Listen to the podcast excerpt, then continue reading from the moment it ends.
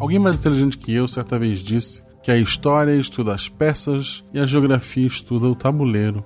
Por muitas vezes, ao estudar história, parece que estamos num daqueles problemas de física onde tudo acontece no vácuo e sem atrito. Mas não. A geografia influencia muito a evolução dos povos. Uma região quente com alimento abundante incentiva as pessoas que estão ali a ser mais despreocupadas. Por que eu vou guardar comida se eu produzo comida o ano inteiro? Contrapartida, uma região fria que passa por seis meses de neve, ou você aprende a guardar comida, ou você morre. Ou você mata aquela população vizinha que sabe guardar comida. Sempre tem essa possibilidade. Se sua cidade é protegida por montanhas e só existe um meio do seu inimigo te atacar, você só precisa proteger um lado. O que faz com que você precise de menos soldados para proteger sua região. A geografia tem sim um papel fundamental. Não é à toa que as primeiras cidades de toda a região surgem em torno de um rio.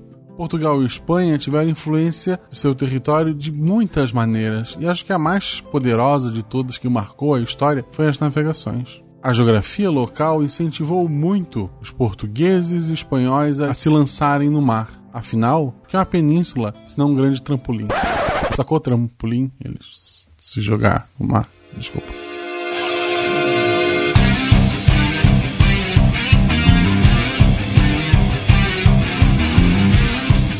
Pessoas, aqui Fernando Malto Fencas, diretamente de São Paulo, e hoje desvendarei se o nome é de fato Portugal por conta de Porto e Cali. Sempre aprendi isso no colégio, sempre tive curiosidade para saber se era por isso mesmo. Cadê a Dani pra responder? A Dani, ah, que, que, a Dani que é, que é boa. A Dani que é boa nessa. É verdade. Olá, aqui quem fala é o CA, diretamente de Praia Grande, São Paulo. E me convidaram para uma tal de suruba. Não pude ir, Maria foi em meu lugar. Aqui é Matheus, professor amado diretamente da Boneca do Iguaçu, e eu estou gravando esse podcast regado a bacalhau e a vinho do Porto. Olha que beleza. e eu ainda não me acostumei com Boneca do Iguaçu. O Boneca do Iguaçu, meu novo feudo. Oi, gente, aqui é a Deb Cabral e eu tenho certeza que eu só vim falar aqui hoje por conta da minha linhagem. Vamos falar da minha família, não é mesmo?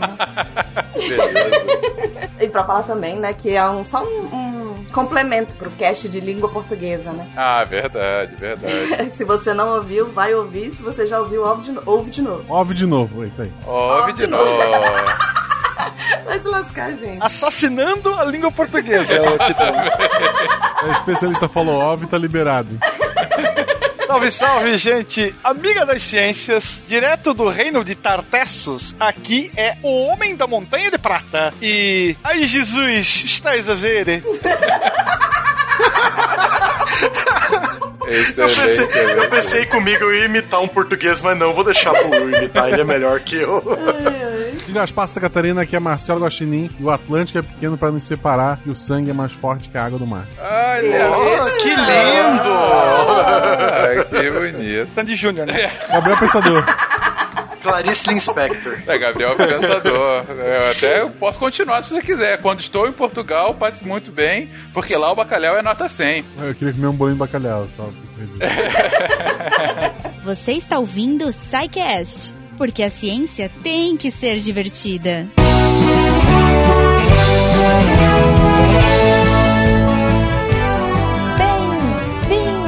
gajos e gajas a mais uma sessão de recadinhos do SciCast.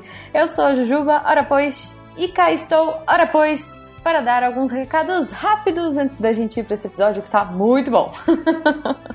então, antes de mais nada, gente, lembrando 2019 Campus Party Brasil está de volta e sim, estaremos lá! Para quem não sabe, a Campus Party é a maior imersão tecnológica do mundo e ela volta para São Paulo entre os dias 12 e 17 de fevereiro no Expo Center Norte. Gente, serão mil horas de conteúdo, 900 palestrantes, 40 gigas de internet, 24 horas sem parar. Então, se você tá afim de ver o SciCast, de curtir, de acampar, de conhecer gente nova, comer pizza à noite, sei lá, é, tem umas baladas, é muito louco. Se você não nunca participou, é muito legal, é muito divertido. Conhecer os campuseiros, eu falo que o melhor da campus são os campuseiros. É, eu adoro ir lá, então todo ano, quando eu posso, quando eu consigo, tô lá. Então, gente, se você quiser curtir palestra, workshop, hackathon, drone, games, enfim, tudo que tem de novo de tecnologia, você vai pra Campus participarem ano que vem usando o código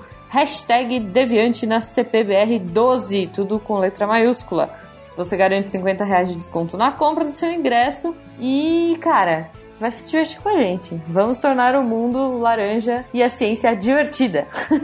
Os links estarão aí no post para vocês acessarem, comprarem já, garantirem, porque chegando na hora fica meio corrido. Então é isso. Espero que vocês curtam e vamos lá. Falando em ir em algum lugar, o Fenquinhas me mandou um recado para dar essa semana. Olha só! A Natália Tachner, a idealizadora do Pint of Science Brasil, mandou um recadinho pra gente, convidando todo mundo pra noite de 22 de novembro. Olha aí, tem tempo ainda esse programa, hein? pro lançamento do Instituto Questão de Ciência. Esse instituto vai atuar em defesa de políticas públicas baseadas em evidências científicas. Olha só, vai ser no World Trade Center Sheraton, aqui aqui em São Paulo, às 19 horas, e o evento é aberto ao público. E o Fenquinhas já falou que vai. Então, se você quiser ver um homão grandão, vai lá no Sheraton no dia 22 de novembro, às 19 horas, certo? E deem um abraço na canela dele. Também agradecendo a todos vocês, nossos patronos que fazem esse projeto ser possível. Se você quiser colaborar com esse projeto a partir de um real pelo PicPay, Padrim e Patreon. Desde já, nosso muito obrigado. Se você quiser falar com a gente, se você quiser comentar nesse episódio, se você quiser zoar Jujuba portuguesa, com certeza, ou enfim, Jujuba espanhola, que tem que colocar a língua pela fora para falar espanhol. E, enfim, e conversar com os participantes e conversar com a história. Eu tô muito louca hoje, desculpem. Vocês podem entrar aí no post deviante.com.br, acha o episódio, vai lá no post, comenta, vocês vão com certeza receber GIFs do William, comentários do Barbado. O pessoal é super solícito, super gente boa. E essa interação com vocês é muito legal. E claro, seu comentário pode ser lido no Derivadas. Se você quiser uma coisa mais fala que eu te escuto, mais intimista, você pode mandar um e-mail pra gente no contato arroba Ah, pessoal, antes da gente ir pro episódio, mais um detalhe. Não se esqueçam que semana que vem a gente tem o aniversário do SciCast Sim, faremos cinco anos. Então, já que a gente gosta de presentear vocês, que tal um SciCast todo dia? Será? Então é isso, gente. Vamos agora pro episódio. Eu já peguei aqui o meu pastelzinho de Belém. Já peguei o meu vinho com leite condensado. Mentira, eu não bebo, mas é só pra. Enfim, entendedores entenderão. Vamos pro episódio. Beijo.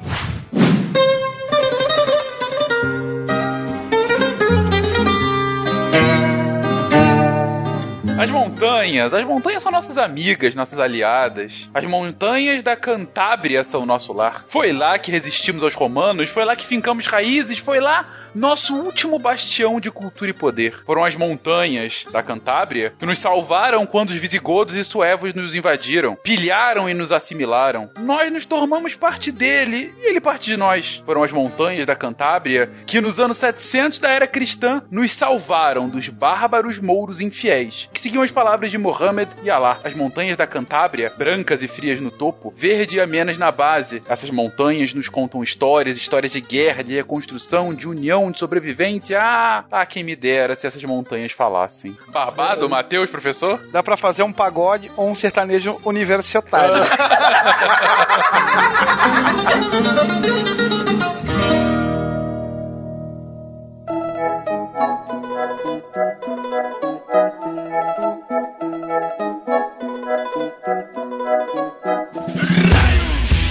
Queridões, vamos falar sobre a Península Ibérica. Olha a emoção de estarmos nos aproximando da nossa história, da história brasileira, porque hoje falaremos do que foi antes e o que acabou se tornando os reinos de Portugal e da Espanha. Hoje falaremos sobre a história e a gente vai dar uma passada bem rápida sobre quem esteve nessa península ao longo dos séculos, por que se tornaram os reinos dessa forma e como chegar a ser as duas principais potências do mundo no século XV e no século XVI. E para começar, gente, quem estava na Península Ibérica no início dos tempos? Finalmente, né, Fincas? Vamos falar da Terrinha? Finalmente vamos Terrinha. falar da Terrinha, né? Bom, Península Ibérica, né? Falamos dela várias vezes no nosso cast de invasões bárbaras, até no cast de Roma, né? A Península Ibérica sempre foi um centro territorial muito importante para a Europa Ocidental, né? Então, só para relembrarmos, né? Porque não é o objetivo do cast, né, ter toda uma história desde o zero desses dois países, é só relembrar essa parte e falar mais da Idade Média. Então, nós temos o, os historiadores e arqueólogos, eles têm um ponto de partida para estudar a história da Península Ibérica a partir dos celtíberos. Os celtíberos, eles foram os primeiros, né,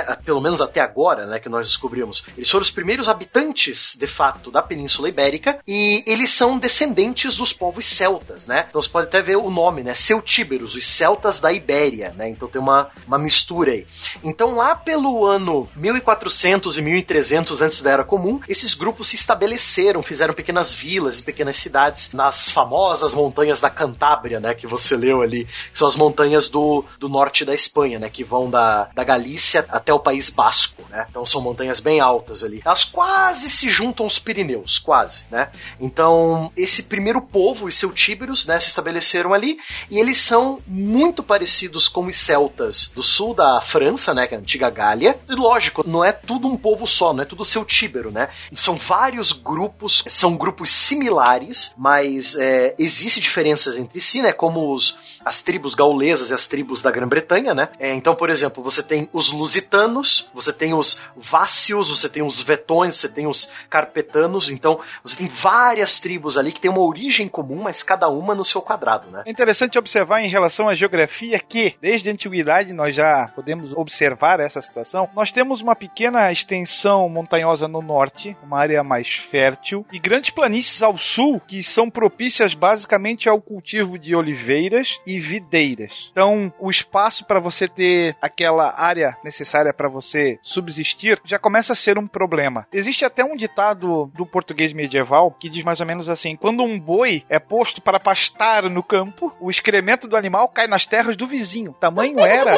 o aspecto apertado das propriedades rurais. Caraca. O que vai dificultar o cultivo dos cereais, especialmente o trigo, por exemplo. Essas cidades que o Barbado mencionou, elas eram cidades fortificadas, essas primeiras, normalmente chamadas de castros. Então, os povos celtas, da- das quais ali os lusitanos fazem parte, desde o início já estabelecem comércio, especialmente o comércio de sal e o comércio de ouro, trabalhando numa parceria bem forte com os fenícios. Ou seja, a gente tá falando aqui de um povo que, claro, tem um cultivo, mas um- uma terra cultivável bem pequena, né? Ou bem característica. Ou bem, e bem característica, sem dúvida. Um terreno, inclusive, como foi comentado aqui agora, com muitos acidentes eh, geográficos, né? Ou seja, no próprio texto introdutório aqui a gente falou das, das cadeias de montanha, que tem em boa parte desse território da Península Ibérica. E, ao mesmo tempo, politicamente, eh, são cidades, cidades que vão sendo formadas, cidades muradas, né? No estilo que depois iria se consolidar nos feudos, né? Pequenas vilas muradas. né? Pequenas vilas, exatamente. E um comércio já bastante grande entre esses povos e os povos da- das ilhas britânicas, né? Dos celtas das ilhas britânicas. E do Mediterrâneo Do também. Mediterrâneo. Isso, eles têm mais parceria com o pessoal do sul da França do que com da- das Ilhas Britânicas, mas, eh, enfim. Fora as tribos celtas do sul da França, os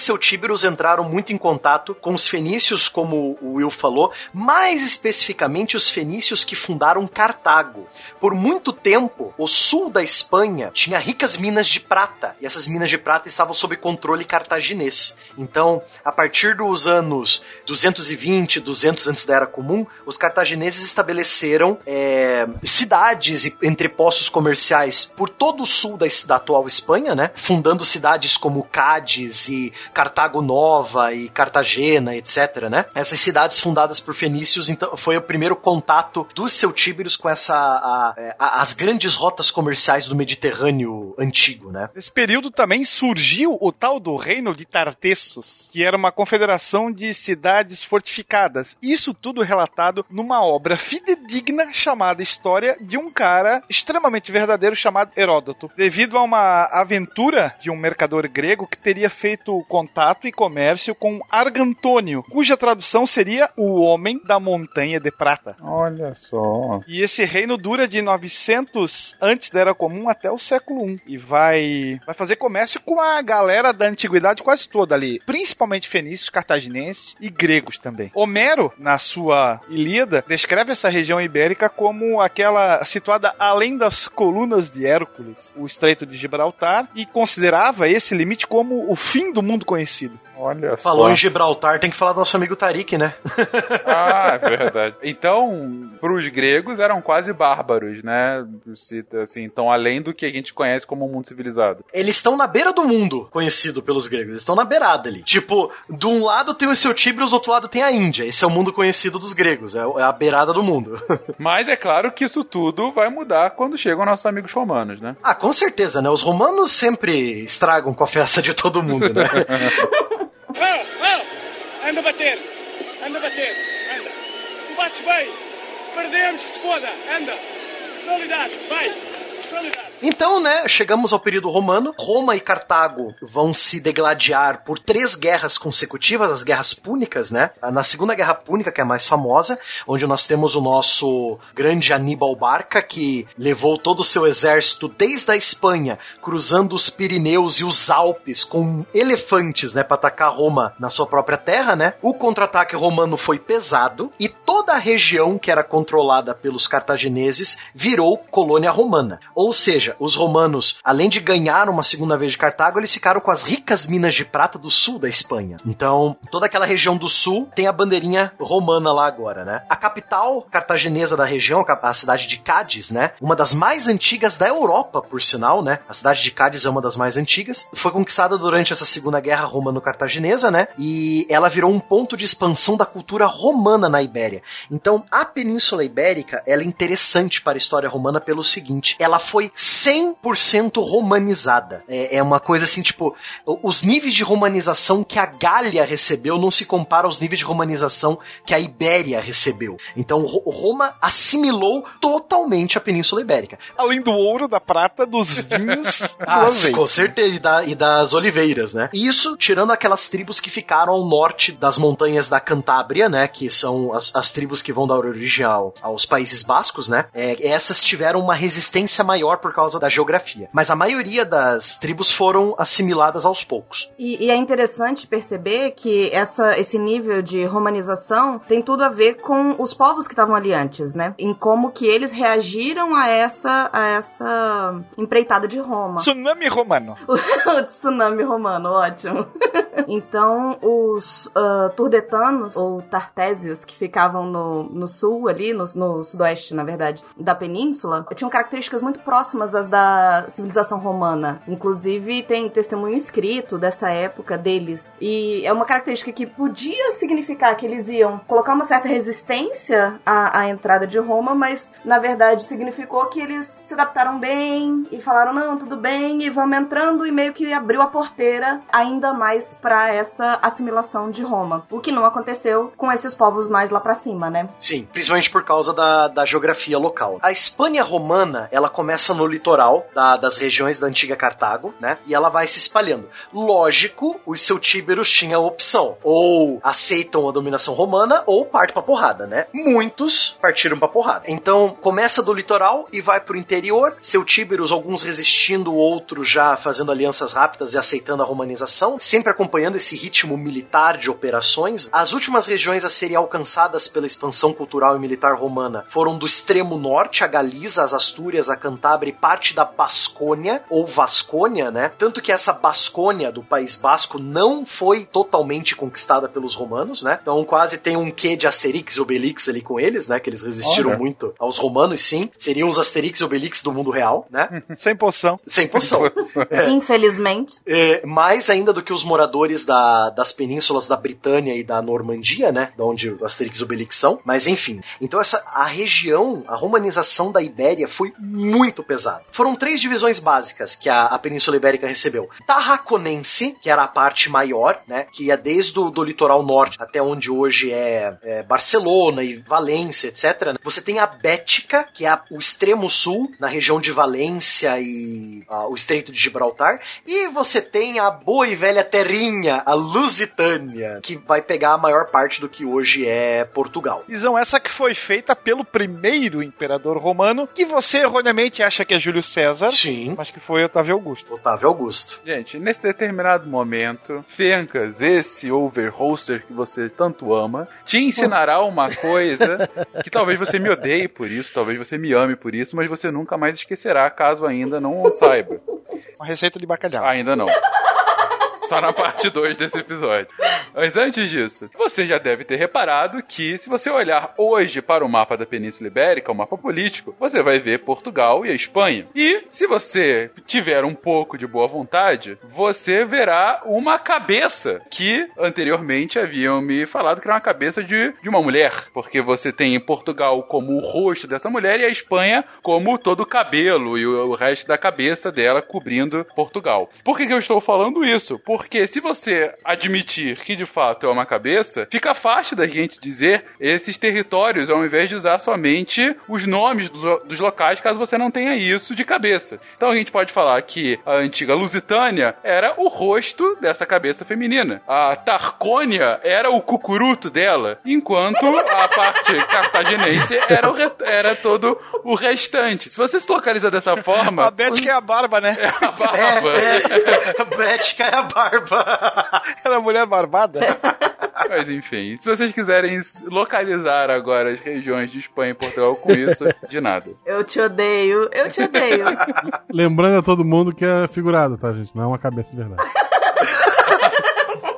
Obrigado pelo disclaimer, É Guaxa. porque no- no- nos tempos de hoje eu acho que a gente tá tendo que explicar o óbvio. É, então é um bom deixar ponto. o óbvio. É um- Nesse momento a cabeça ali tá te mandando um beijo, inclusive. Exatamente.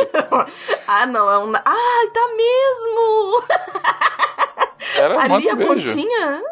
Dá uma- Que maravilhoso. Eu te odeio, nunca mais vou deixar de ver isso. Voltando aqui, então. Lógico que essa expansão romana não foi aceita 100%, né? Então, várias guerras e lutas para consolidar esse território como Roma vão acontecer durante anos e anos a fio, né? Uma das principais figuras da resistência celtíbera contra os romanos talvez seja um dos líderes tribais mais famosos do mundo antigo e que ninguém nunca ouviu falar, né? É meio contraditório, mas tudo bem.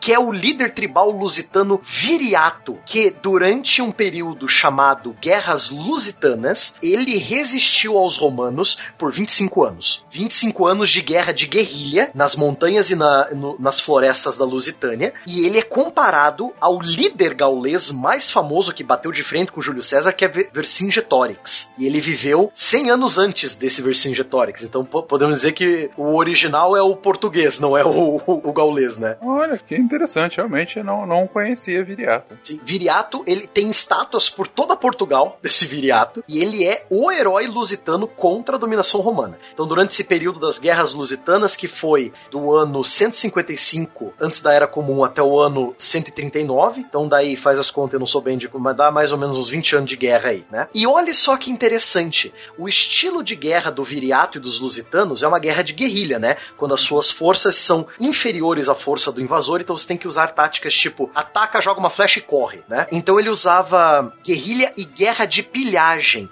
Olha só, os romanos chamavam essa guerrilha e guerra de pilhagem dos lusitanos de latrocinium. Que será que lembra essa palavra, hein, É ouvinte? sério? É sério, os romanos chamavam a tática militar de, de Viriato de latrocinium. Sem brincadeira. Que coisa. Gente, pra quem não sabe, latrocínio hoje é, é o crime, é o roubo seguido de morte. É, é, assim, é a tipificação desse tipo de, de, de E, crime. e o boletim de ocorrência tem normalmente a forma de um rosto de uma mulher.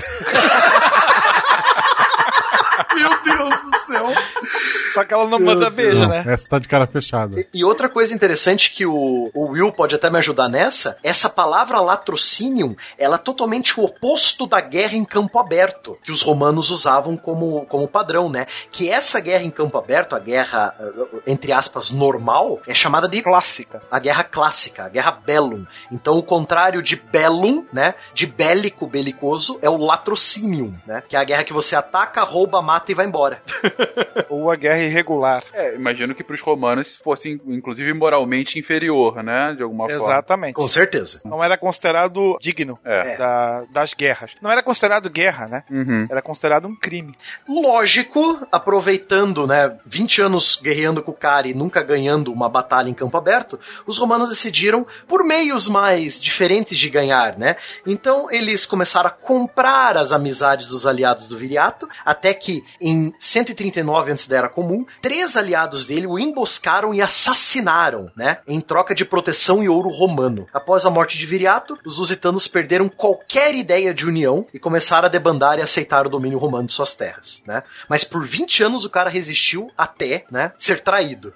Vale também ressaltar aqui a mesma situação lá da vida de Brian, né? Afinal de contas, o que que os romanos nos trouxeram? falando isso da, da Ibéria, né? E aí nós temos sim construção de várias cidades, nós temos termas, fóruns, é, estradas que ligavam essas cidades é, e que ligavam também a Roma, estradas pavimentadas, pontes, aquedutos, o latim como língua oficial. Malditos romanos. Malditos romanos, Bloody Romans. Oh, oh! Anda a bater! Anda a bater! Anda! Tu bates bem! Perdemos que se foda! Anda! Realidade! Vai! Realidade! Então, assim, a Península Ibérica passou a ser um território diretamente controlado, administrado e influenciado pela cultura romana. Tanto que, olha só, tava, é, é, ela, ela quase virou um puxadinho da Península Itálica. Porque, pra você ter ideia, tava tão integrado que três dos mais famosos imperadores romanos, que é o imperador Trajano, Marco Aurélio e Adriano, eles vieram da Península Ibérica. Eles eram hispânicos, né? Que é o nome da região toda chamada de Hispânia, com H na frente. Sim, sim, é, e imagino que a partir daí a própria região tem uma, uma influência, mas ela é bastante influente politicamente na, na, nessa vida romana, né? Digo, ela tem uma preponderância, não é uma região qualquer. Ah, sim, não. ela, ela se tem... enxerga como romana, né? Sim, ela se enxerga. Ah, é só nós lembrarmos do bom e velho filme do Gladiador, né? Quando ele é preso lá e vira gladiador e vai lutar no, no Coliseu. Não tem o um menininho lá, o Lúcio Vera, que vai perguntar: Ah, é você que chamam de o espanhol? Ou melhor, o espanhol, né? O espanhol, Porque exatamente. o general Máximos, ele vem da Espanha, né? A terra dele é da Espanha. Aquela cena que os caras vão matar a mulher e o filho dele é na Espanha, né? Aquela grande Sim, plantação. sim, que ele fica sempre passando a, a mão na plantação, né? Lembrando Isso. da esposa Uhum. e tudo mais. É verdade. Caramba. Plantação essa que não funcionaria, pelo menos no trigo, que o local não é propício pra isso. Ah, mas se esse fosse o único erro histórico do filme, não eu. Eu sei que os romanos inventaram o jeans. Ó, Mas tem um negócio bacana desse filme que eu uso como exemplo pros meus alunos quando eu vou falar da questão da escravidão na antiguidade. Eu sempre falo que o Máximos tem um seguidor, né? Um homem que tá sempre atrás dele. E no filme dá a entender, e aí aquilo é mais ou menos como era, ele é escravo do Máximos. Então ele tem uma dívida de escravidão com o Máximos. A escravidão na Roma, ela era bem diferente do que a escravidão moderna, né? Então você tinha certos laços de fidelidade entre o escravo e o seu, vamos dizer assim, com muitas aspas gigantes, proprietários, que levava, por exemplo, uma fidelidade do escravo segui-lo e tentar defendê-lo, né? E a tática dos romanos na Península Ibérica vai ser a, a tática do dividir para conquistar. né? Então a gente divide, dá cidadania para uma parcela da população, a outra, a outra parte da elite a gente deixa ali como inimiga, e aí eles vão se debater, e aí depois a gente vem e só domina, como acontece na vida de Brian, não é? Também. Verdade. Bom, é, resumindo a nossa história até aqui. Tinha povos locais, os celtíberos. Os celtíberos eram considerados povos. Considerados não, eram povos antigos, povos esses, inclusive, que entraram em anais históricos gregos e que tinham um comércio contínuo com o sul da França, com o Mediterrâneo, com as ilhas britânicas. Esses celtíberos, então, quando da expansão romana são invadidos por esses romanos, até resistem momentaneamente, mas acabam derrotados. Mais do que derrotados, assim como outros territórios acabam assimilados por Roma, e assim, quando assimilados, acabam se constituindo parte desse Império Romano e uma parte bastante interessante, bastante importante. E a partir daí eu pergunto, gente, mais uma hora Roma cai. E o que acontece com a Península Ibérica? Então, a queda de Roma, né? Lembrando o, o ouvinte que nós temos um, um programa só sobre invasões bárbaras e nossa trilogia de Roma, né, Fencas? Tem que lembrar isso também.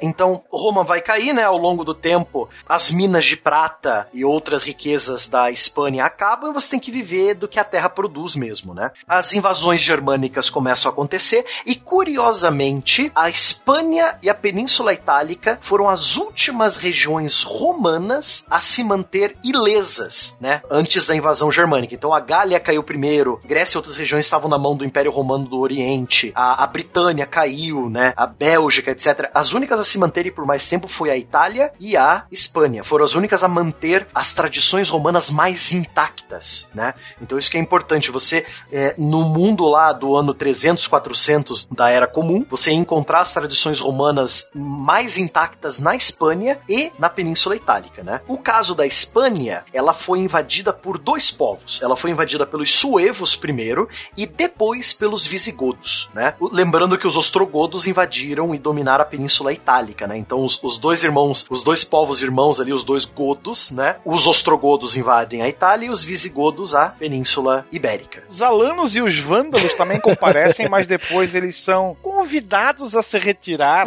pelos outros. Sim. Só fizeram baderna lá, né? Um bando de vândalos. O- os vândalos, se eu não me engano, eles, eles pilham tudo que eles podem pilhar pela, pela Península Ibérica. Aí eles atravessam o Estreito de Gibraltar e dominam todo o norte da África romana. É, Aí o bonde sem freio. Ah, vamos lá, deixam tudo pichado. Essa galera. Quebra lixeira. Quebra lixeira, exatamente. Enfim. Essa coisa da Península, da Península Ibérica ser um dos últimos bastiões da cultura romana vai explicar como e por que os visigodos aprenderam tanto da cultura romana, como que os visigodos assimilaram tanto de Roma, né? Porque a Península Ibérica já era romana, né? Ela era quase como uma, uma Itália 2.0, né? Nessa época. É, e guardadas as devidas proporções, o estilo de vida romano se mantém, mesmo com a presença dos bar, bar, bar, bar, bárbaros, Uhum. que vão acabar adotando também esse estilo de vida aos poucos. Sim. A gente fala um pouco sobre esse processo, mais uma vez, nesse cast de invasões bárbaras. Gente, caso vocês ainda não ouviram, sugiro fortemente que ouça que é um cast excelente para explicar todo esse processo. E no cast de língua portuguesa, eu tô fazendo uma relação aqui com os meninos falando, que é o que acontece com a língua também, né? Porque você tinha as línguas que vinham antes, aí elas são assimiladas pelo latim. Quer dizer, o latim domina, elas influenciam e tal, mas o latim domina. E depois chegam essas que não sobrepõem-se ao latim, mas pelo contrário, né? Elas vão se adaptando ao latim, trazendo as influências dela pro latim e não tomando conta. Isso que nós nem chegamos nos árabes ainda, né? É, é, exatamente. O ponto aqui, né, Deb, é o latim continua meio que como a base, mas esses novos povos acabam trazendo novas expressões, novas palavras, né? Sim, que é o que os meninos estão trazendo, né? Da questão da cultura. Não é que eh, eles não chegam, eles se adaptam à cultura e ficam, né? Exatamente. A língua é muito. Também um novo convite, se não ouviram ainda, o primeiro cast da história da língua portuguesa que a gente fala exatamente sobre esse processo, gente. Sim. Bom, o primeiro povo que eu falei aqui foram os suevos, né? Eles fizeram um pequeno reinado no que seria a região noroeste, o que nós chamamos hoje de Galiza, norte de Portugal e noroeste da Espanha, né? Então, os suevos ficaram por ali, invadiram, pilharam, falaram, ah, quer saber, vou ficar por aqui. Logo depois vieram, como uma grande avalanche, os visigodos, que tinham sido expulsos da região de Tolosa, no sul da França, pelos francos. Então, para o ouvinte entender, os visigodos estavam vindo da França, eles tinham se estabelecido no que hoje é o sul da França, ali onde é a cidade de Marsella e Toulouse, é, só que os francos estavam vindo já no encalço deles e falaram, aqui não, bichão. Aí já jogaram os visigodos mais para baixo, né? Teve uma época que os visigodos controlavam ao mesmo a Península Ibérica e o sul da França, mas o sul da França rapidamente caiu em mão dos francos e eles se estabeleceram ao sul dos Pirineus, né? Os visigodos rapidamente venceram os remanescentes romanos, tomaram a atual Barcelona, tomaram Tarraco, tomaram Toledo e Sevilha, né? Então eles fizeram toda essa linha, assim, todo o, o, o meio sul da Espanha e Portugal era visigodo, né? Fatiou, passou. Fatiou, passou, exatamente. Se vocês quiserem usar o mapa da, da cabeça, mais uma vez, nesse momento os visigodos têm a cabeça quase toda, que não a testa e o nariz. Isso. O que significa que é boa parte de, do atual Portugal, né? De Portugal, exatamente. É. É o sul do Rio Tejo. O sul do Rio Tejo é. O, o resto de cima, tecnicamente, é para ser ainda alguns remanescentes romanos, e alguns bascos e suevos, né? E eles tomaram Toledo como sua capital. Eles vendo o quão forte a cultura latina e a religião cristã era na península, né? Em vez de forçar a sua própria religião e cultura na Espanha, os visigodos resolveram mesclar tudo, né? Então houve uma mistura, uma mistura cultural de características romanas, por exemplo, idioma, religião e administração, e cultura germânica, né? Táticas militares, estilo de construção e distribuição de terras, né? Os visigodos não conseguiram conquistar toda a península no primeiro momento, né? Como os romanos haviam feito, coexistindo com os suevos e com os bascos até a invasão muçulmana dos anos 700 da nossa era, né? Vai ser também a partir do século V que nessa região vai começar a se intensificar a migração judaica, sendo que eles serão recebidos de braços abertos por esses reis bárbaros. E eles passam a constituir uma casta principalmente de comerciantes e profissionais liberais. Entre esses profissionais liberais, destaque para os médicos, já que lidar com sangue era considerado impuro pelos cristãos. E além de médicos, advogados e comerciantes. Serão esses judeus, médicos, advogados e principalmente comerciantes que vão financiar os guerreiros cristãos e os seus reinos contra o perigo que vem do norte da África num futuro muito próximo. Estabelecendo-se na Península Ibérica, né? Ela aos poucos vai se tornando a terra natal, a pátria mãe, um local que os visigodos chamam de lar. Durante os anos 500 e 600, eles entram em um rápido conflito contra o Império Bizantino, o Império Romano do Oriente, né? Sob a liderança do Justiniano, que por sinal a gente tem um programa também, né? Temos um programa sobre o Império Romano do Oriente. Sim, né? sim, falamos sobre os bizantinos. Então, se você quiser ouvir mais sobre o Justiniano, então o, o imperador Justiniano se via como verdadeiro herdeiro de Roma, só que sem Roma, né? Porque ele só estava com a parte oriental. Então ele decidiu fazer uma, uma grande campanha militar para reconquistar a Península Itálica, o norte da África e a Península Ibérica, né? Porque a Ibérica era parte da Roma tradicional. Essa longa campanha, no fim das contas, não deu certo é, para os bizantinos. Os visigodos conseguiram dar um, um contra-ataque, mas isso os enfraqueceu um pouco. Teve um rei importante, um rei visigodo chamado Leovigildo. Parabéns, papai e mamãe. É o Júnior do Flamengo, né? É o Júnior do É. Flamengo, olha só que beleza. Na seleção de 82, Que o maestro. É um cara muito versátil. Nas horas vagas ele era maestro. Jogava futebol e era maestro. Rei Bárbaro, maestro, lateral da seleção e hoje comentarista. É um cara realmente que joga em todos. E gravava samba também. ter gravava samba, é verdade. É, então.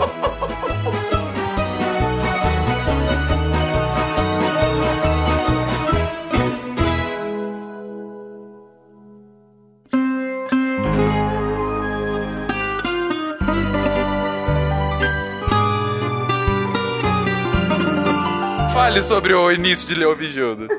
O reinado de Leo, Leovigildo, que foi de 569 a 586, ele consolidou o poder local visigótico, né? Ele começou a fazer uma força militar experiente, reconquistou a, a faixa litorânea perdida para os bizantinos, anexou os suevos e os bascos, né? Finalmente finalizando a conquista do norte da península. E revoltas de nobres e tribos rivais sempre apareceram durante seu reinado e questionavam sua, sua autoridade, né? Inclusive uma guerra civil contra seu próprio filho e co-governante, Hermenegildo. Então, né, o Leovigildo e o Hermenegildo, pai e filho brigando, que foi derrotado, por sinal ele derrotou o próprio, o derrotou e matou o próprio filho em 1585, né? Na época era considerado morte natural. Morte natural, sim, Sempre. lembrando, né? No, no registro médico estava morte natural.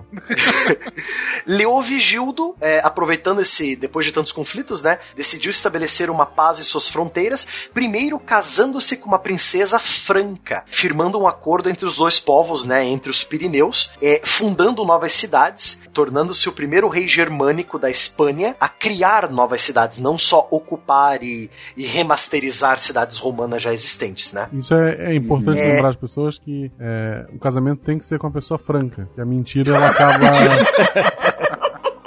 Foi ruim. Muito bom.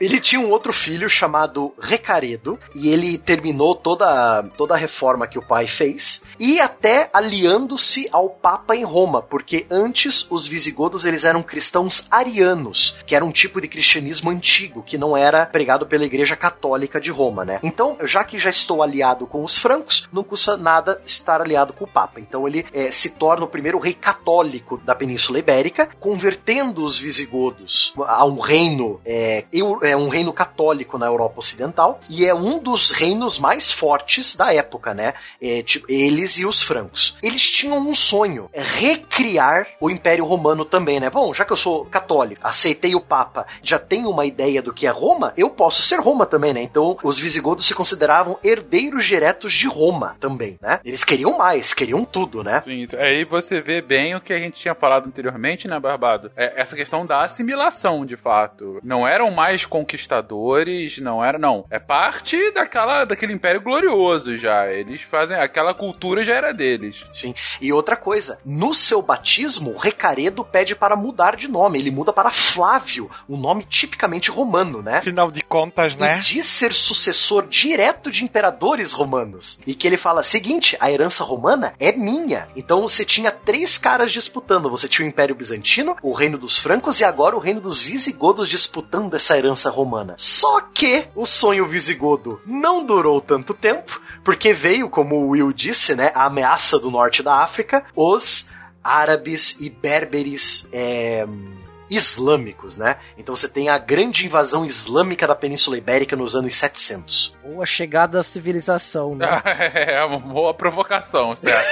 Mas antes da gente falar dessa invasão, resumindo o que aconteceu até agora. Então, desde a invasão bárbara, você tem uma, um início de consolidação sobre os povos bárbaros que lá estão. Os visigodos acabam sendo aqueles que é, se sobrepõem e que de fato se tornam o povo hegemônico da Ibéria os visigodos, eles deixam de ser visigodos, vamos colocar assim, e passam a assimilar o que eram os romanos, a tal ponto que, de fato, como disse o Barbado agora, eles deixam para trás heranças anteriores para serem os herdeiros naturais do que foram o Império Romano. Romanos wannabe. Romanos wannabe, exatamente. Só que esse desejo deles acaba caindo por terra justamente pela ameaça que não vem mais do Nordeste, né, do centro da Europa, Europa, e sim vem do sul, vem do outro lado do Estreito de Gibraltar, com a chegada dos povos muçulmanos. Gente, a gente falou com bastante mais detalhes dessa invasão nos dois casts de expansão árabe. Caso vocês queiram ouvir especificamente sobre como os povos árabes acabam surgindo do meio de um deserto e num espaço de 100, 150 anos conquistam boa parte da África e da Europa e, da, e do Oriente Médio médio, ouçam os dois casts que tá muito bacana. Mas falando especificamente aqui da nossa querida Península Ibérica, como se dá a vida na, na península a partir da chegada desses povos, gente? Então você tem essa grande invasão, né, essa grande expansão árabe-berbere, né, porque temos que lembrar que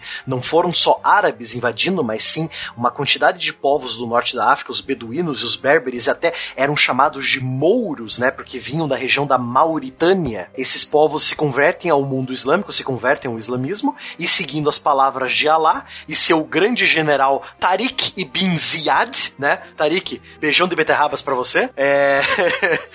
eles em 711 da nossa era, 711 depois de Cristo, eles são liderados do, do, outro lado do Estreito de Gibraltar, eles invadem o sul e aproveitam algumas, por sinal a gente até falou, né, nos programas sobre invasões árabes, nós falamos da traição de alguns nobres visigodos ali que facilitaram a entrada dos berberes e dos muçulmanos é, à península, né, William? Se eu não me engano, a gente falou disso, né? Rodrigo. Rodrigo, era, era coisa de novela da Globo, se eu não me engano, que a gente falou não, no programa. Da Televisa do México. Da Televisa, isso. É. Se você reparar, essa bela dama que nós temos aqui, a cabeça, com o seu é, o litoral todo recortado, uma dama beijoqueira, inclusive. Verdade.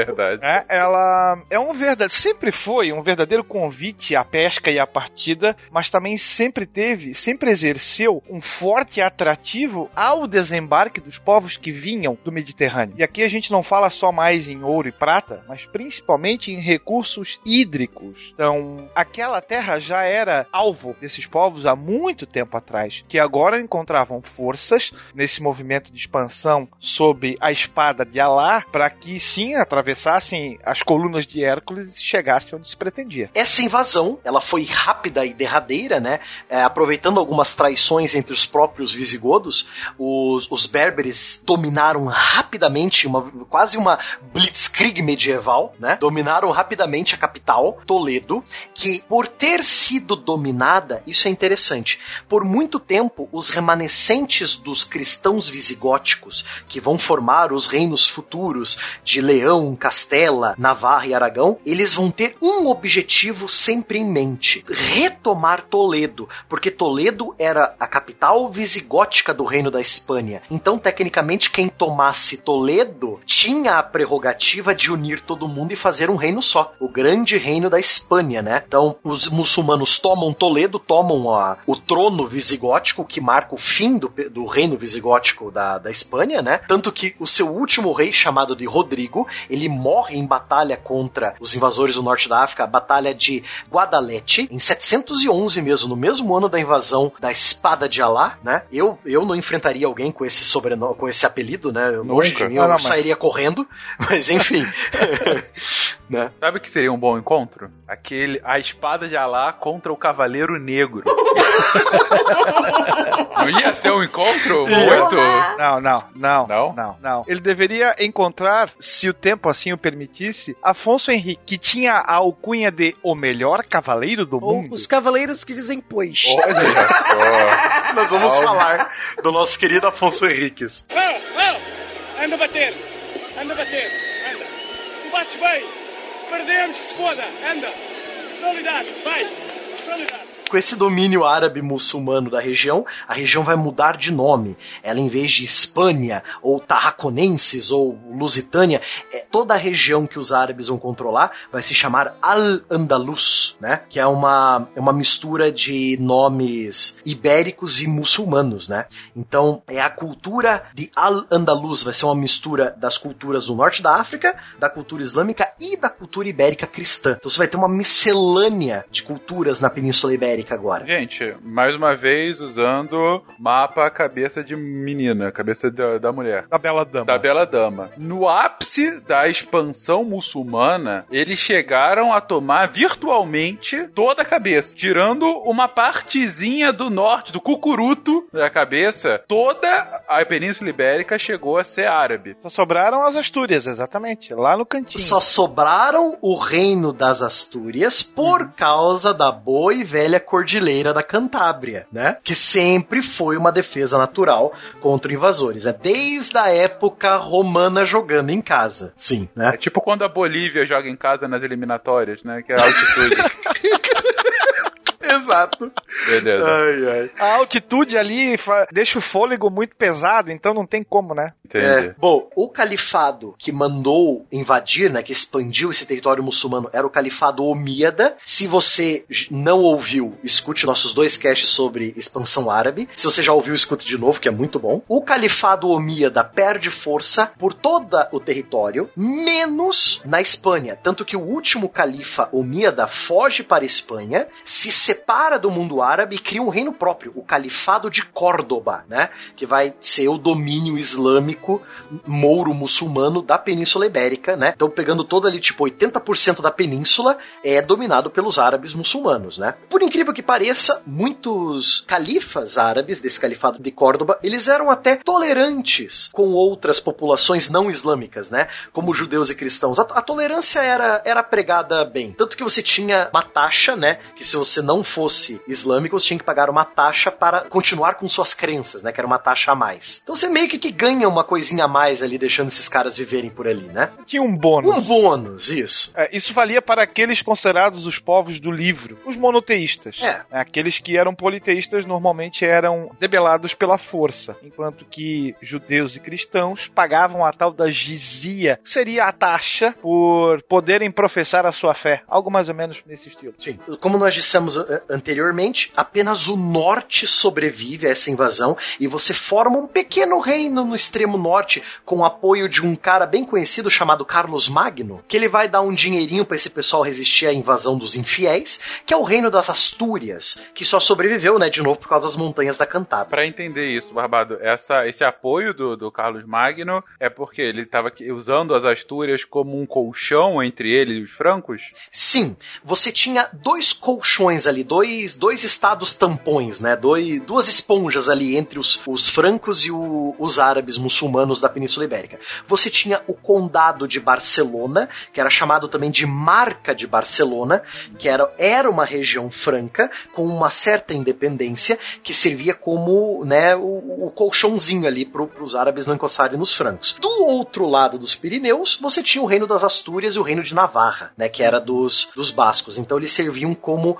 um estado tampão entre o, o califado e o, o Império de Carlos Magno. Perfeito. E havia um estado permanente de guerra entre o reino, os reinos do norte e o condado de Barcelona e os árabes. Era um estado eterno de guerra, né? Assim como outras regiões no ano, já estamos no ano 1000, tá? No ano 1000, 1030, tá? Estamos na, na alta Idade Média. Ou seja, a invasão que foi lá no final do século 8 já tá durando uns 200 anos. Já, tá, já tem 200 anos que a, o trono de Toledo caiu e que o califado já está bem estabelecido e ganhando dinheiro com as rotas marítimas, né? Que as rotas do Mediterrâneo passam por ali. Você tem também um bom o estabelecimento já do califado como um reino feudal. Porque assim como a gente só imagina que o feudalismo existiu na Europa, os árabes, os muçulmanos, os berberes, outros reinos, eles tinham um sistema de feudos também. No caso do califado de Córdoba, ele era dividido em vários estados vassálicos chamados de taifas. Então você tinha várias taifas e cada taifa tinha o um nome da capital. Por exemplo,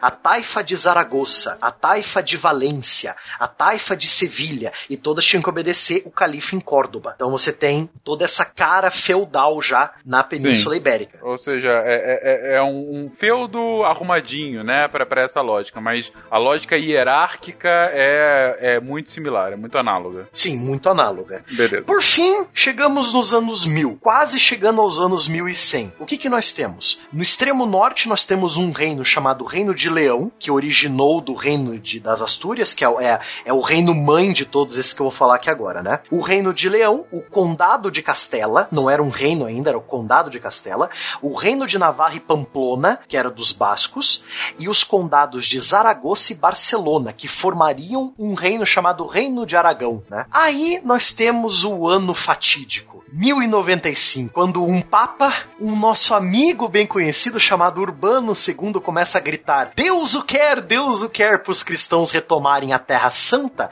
que é a ideia de guerra santa, né? A guerra contra os infiéis, chega nas Ibéricas e fala: Poxa, mas a gente tá guerreando com os caras desde os anos 700 e não era Guerra Santa, agora é. Entendeu? Então, a partir do ano 1095, inflama na Península Ibérica a ideia da Guerra Santa contra os infiéis. Vamos retomar o que os santos visigodos perderam, né? E aí começa o que nós conhecemos como Reconquista. Eu acredito que valha ressaltar que a Europa medieval era, nós comentamos isso em outros programas, um verdadeiro barril de Então nós tínhamos uma situação social cuja desigualdade imperava, nós tínhamos uma mega exploração de camponeses, você tinha brigas entre as próprias famílias nobres e também brigas entre nobres e o próprio papado. E aí você tem aqui, ó, o pulo do gato, do cachorro, de todos os animais dado pela igreja. Focalizar todas essas dissensões e dirigi-las para um único grande inimigo externo em comum, que eram os infiéis fiéis. Então você não tem que brigar com seu irmão cristão. Você tem que dar um pau naquele cara que tá vindo de fora. Ele vai destruir a tua família. Ele vai destruir o teu reinado. E ele. Aí você tem toda uma pregação e uma propaganda e uma fake news gigante em torno dos muçulmanos também. E aí, dentro desse contexto, então, o Papa convoca a cristandade, a verdadeira cristandade, para livrar, sim, a Península Ibérica dos infiéis, fazendo com que levas e mais levas e mais levas de peregrinos para lá rumassem, muitos vão para lá buscando perdão ou conciliação divina, também buscando ali uh, uma vida melhor, talvez uh, economicamente melhor, mas nós também temos nobres que rumam para lá, porque também nessa época ainda valia o direito do primogênito. Era ele que herdava, era o único que herdava. O segundo e o terceiro ficavam a ver navios. Nós comentamos também que normalmente você tinha um cara desses destinado à igreja e o outro teria que buscar fortuna em terras distantes. Ou ficava na reserva, né? É. Portanto, não é só, vamos dizer assim, a plebe que rumou para a Península Ibérica. Nós vamos ter muitos, muitos nobres. Tanto é que a, é,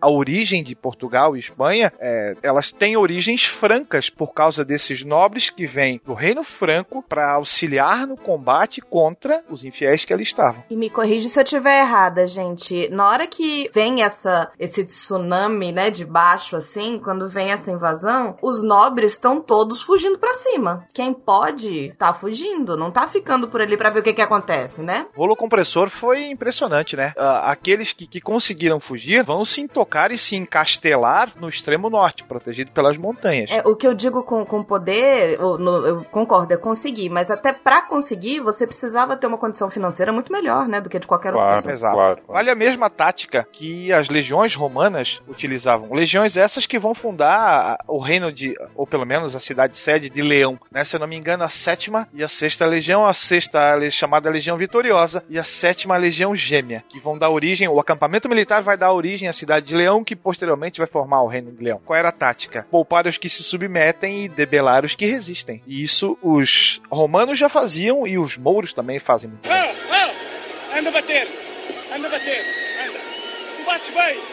Perdemos que se foda! Anda! Qualidade! Vai! Qualidade! É, só para adicionar o que, que o Spengler estava falando sobre a cristandade e locais sagrados, nós temos que lembrar que existe um local muito sagrado para a cristandade ocidental, que é o túmulo de São Tiago em Compostela, né? Que é, é local de peregrinação desde o ano 900 da nossa era, né? Se eu não me engano, até o, o Will pode confirmar para mim, os Cavaleiros de São Tiago, que é a primeira ordem de, de cavalaria cristã que acontece na Espanha, é por causa de, de São Tiago de Compostela né? Não sei se estou certo ou errado. Os cavaleiros que dizem mi também. É isso. Não, o, o CA já colocou aqui que são os cavaleiros que dizem pois. Os que dizem então. pois. É. A Ordem Militar de Santiago tem origem castelhano-leonesa, né? É, sim, originou-se na Ibéria por causa do nosso famoso Santiago de Compostela, que vai servir como chamariz, o túmulo, para toda aquela região, né? Nós vamos ter peregrinações, sim, e que agora, na época em que a gente está comentando, está nas mãos dos chamados infiéis. Então a gente gente comentou que há então a invasão dos mouros, né, dos muçulmanos que acabam chegando quase a toda a Península Ibérica, com exceção do norte da península que acaba é, vencendo na altitude e impede que haja de fato a sua conquista. E depois de cerca de 200 anos, 200, 300 anos dessa invasão moura, há um movimento que parte da Igreja Católica, que parte do Papa Urbano II, mas imagino que, que é fortemente apoiado por essas lideranças, né? Uh, na verdade, por, pelos descendentes dessas antigas lideranças da Península Ibérica, de uma reconquista desse território perdido para os muçulmanos para que vire novamente um território cristão e a partir daí toda essa, essa preparação para a reconquista. Gente, a reconquista de fato é executada nesse momento? Vale ressaltar aqui que para os ibéricos, os nativos dali, as guerras de reconquista já começam lá em 718, logo na esteira da, do movimento de invasão. O que nós vamos ter agora é aquele chamariz gigante, o chamariz da Europa, para que outros vão a, a, ao auxílio dos seus irmãos cristãos que já estavam dando dura pelo menos 200 anos. Seu ponto aqui é que a reconquista não começa no ano 1000, começa já desde que houve a invasão. A diferença agora é que eles têm um apoio. É o boost. Agora a gente tem, né? Sem dúvida. O, ponto, então, é, é você tem uma, uma guerra constante, uma resistência, só que chega nesse momento e vem, então, essa pressão do restante da cristandade. E é nesse momento que essa cristandade, de fato, consegue reconquistar aquele território contra os muçulmanos? O Reino das Astúrias, que já era o último bastião cristão da região, começa a receber reforços, sim, e, e você, aos poucos, começa a fazer um movimento de contra-invasão. E aí você passa automaticamente a, a empurrar mouros em direção ao sul, aos poucos, e no mesmo tempo que você vai, entre aspas, limpando a região, você vai expandindo o seu próprio território. Claro que essas guerras vão demorar bastante tempo e elas vão abrir vários frontes de batalha, né? Mas a gente tem que levar em consideração também que o próprio califado era bastante dividido e existem conflitos entre os califas. Isso faz com que, aos poucos também, seja fácil você derrotar um e aí, de certa forma, você tem também um efeito dominó. Cai um e na sequência você vai caindo os outros, o que vem a tornar ah, esse movimento de contra-revolução um movimento de sucesso, quase que de imediato, ainda que pouco expressivo, mas a cristandade respira novamente. E aí, com todo esse insuflar de eh, pedidos do Papa, a possibilidade de você conquistar novas terras para os nobres, conquistar terras e títulos, o que era para um nobre que não é herdeiro o principal, então acaba aos poucos se concretizando. E aí tem um ponto que é interessante nesse processo, é, que vai ele acontecer no século XII, que você tem essa luta para a reconquista das terras, né, contra os mouros, contra os árabes, ela está acontecendo também nas cruzadas, em relação é, à Terra Santa, e aí vai surgir um mito que vai ser extremamente importante, ele não surge necessariamente na Península Ibérica, mas ele chega rapidamente na Península Ibérica, que é no ano de 1145 a tal da Carta do Prestes João, que é um reino utópico que teria na África, então que vários reis, e depois inclusive até adiantando, a gente vai chegar lá um outro momento, o próprio Dom Sebastião vai à África para procurar o reino de Prestes João, que seria um reino utópico, onde seria a cristandade pura, onde haveria um, praticamente um paraíso na Terra, e que encontrar este reino de Prestes João e unir suas forças a ele, ajudaria então a, cristandade a derrotar os mouros. E esse reino, em determinado momento, ele estaria na na África, e depois eh, chegam até a considerar ele no começo do século XVI que ele poderia estar na América, ou estaria mais à Ásia. Então ele é um reino no imaginário itinerante, mas é uma lenda extremamente importante que vai servir também de motivação e também até como um ponto de utopia. Embora a palavra utopia vá ganhar o seu significado completo só na obra do Thomas More, a utopia mesmo, século XVI, mas havia este, esta ideia, essa projeção de um reino, e vai dominar o imaginário medieval de maneira muito forte. O grande rei negro cristão. É, é muito interessante essa história do reino de Preste João, que falavam por muito tempo que era onde hoje é, é no sul da Mauritânia, né? Daí depois descobriram que ali era o Mali, e aí era, era, era um reino islâmico, não poderia ser. Aí depois jogaram ele lá para onde hoje é a Etiópia. Aí mais tarde jogaram ele para onde hoje é a Índia. O reino de Preste João sempre era um reino itinerante, né? Então eles sempre buscavam e nunca achavam o reino de Preste João. Né? As Astúrias começam esse movimento de expulsão, crescem e vão conquistando terras cada vez maiores e com a morte dos seus líderes, nós começamos a ter uma divisão. Né? Afonso III era o líder principal, que quando falece, faz com que as terras conquistadas, as terras originais das Astúrias e mais as terras conquistadas, fossem divididas entre os seus três filhos. E a gente tem três regiões sendo formadas: as Astúrias propriamente ditas, a Galícia ou a Galícia e o Reino de Leão. Cada um desses herdeiros, não mais o mais velho apenas, né? Mas cada um dos três vai receber um pedacinho. O que não vai representar muita coisa, porque no normalmente um dos reinos acaba anexando os outros dois. Mas o ponto aqui é, com a, as, o início dessa vitória das Astúrias sobre as forças mouras, uh, você acaba tendo uma subdivisão e reinos menores vão se formando, ainda que aliados contra o inimigo maior, que são os muçulmanos, eles ainda assim têm subdivisões, eles têm... Você tem suzerania e vassalagem entre eles. Né? Ah, né? sim, sim, perfeito. E quando que efetivamente eles conseguem uma expulsão completa muçulmana. Isso ainda vai demorar um pouco? Um pouco, só só 500 anos. Ah, então tá, tá tranquilo. a última cidade islâmica a cair na Península Ibérica é Granada, em 1492. Ao mesmo tempo que nosso querido amigo Cristóvão Colombo está descobrindo as Índias Ocidentais, o último reino muçulmano, o reino de Granada, cai e a reconquista é oficialmente terminada. Então ela começou no ano 1000, 1090, 1100 e vai acabar só em 1492. É um Caramba. processo longo para Dedel. Sim, mas ainda assim, nesse meio tempo, você tem. É, também não é que cai em 1492 e, e, era tudo e ficou nada depois. Não, você vai tendo uma, uma reconquista aos poucos, né? Mais e mais territórios vão sendo tomados. Como que isso vai sendo organizado a partir daí, gente? O Will já comentou sobre essa subdivisão dos reinos, mas como que é, esses reinos vão se consolidando ao longo desses séculos? O problema dos reinos, dos reinos católicos da Ibéria é a competição não contra os árabes, mas entre si. Lembra, Fencas, que eu falei do trono em Toledo? Que quem dominasse Toledo primeiro iria se conclamar o herdeiro do reino visigótico e ter o direito de unir todo mundo num reino só.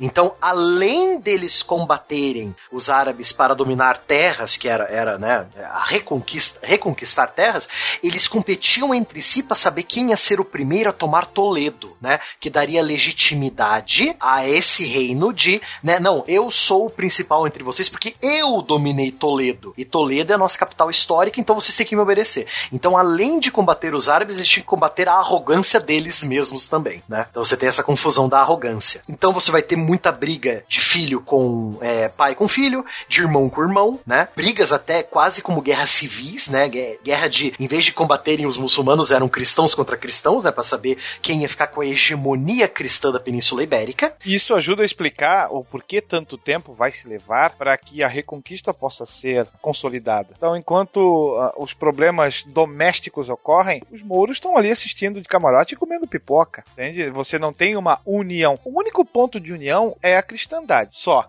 os laços de parentesco aqui não valem muita coisa, até porque é irmão é, puxando o tapete do seu irmãozinho mais novo, do seu próprio pai. Como é que o Guaxá falou que pai matar filho é morte natural? É isso, Guaxá? Morte natural. então você tem a divisão nos quatro reinos principais. Você vai ter o reino de Leão, o reino de Castela, o reino de Navarra e o reino de Aragão. Esses quatro vão empurrar ao mesmo tempo uns e os outros e vão empurrar os árabes mais ao sul possível. Por isso que demorou mais de 400 anos a reconquista, Fencas. Porque além de brigar com os árabes, eles brigavam entre eles também, né? É ótimo isso, né? Temos aqui um grande inimigo. Qual vai ser a nossa prioridade? Tipo, Salo, não, nos matar primeiro. Exato. É, é, prioridade sendo sempre algo para salvar o mundo. A humanidade nunca decepciona. Nunca, nunca, nunca. A união faz a força? Duvido. Deve ser papo de comunista. Exato.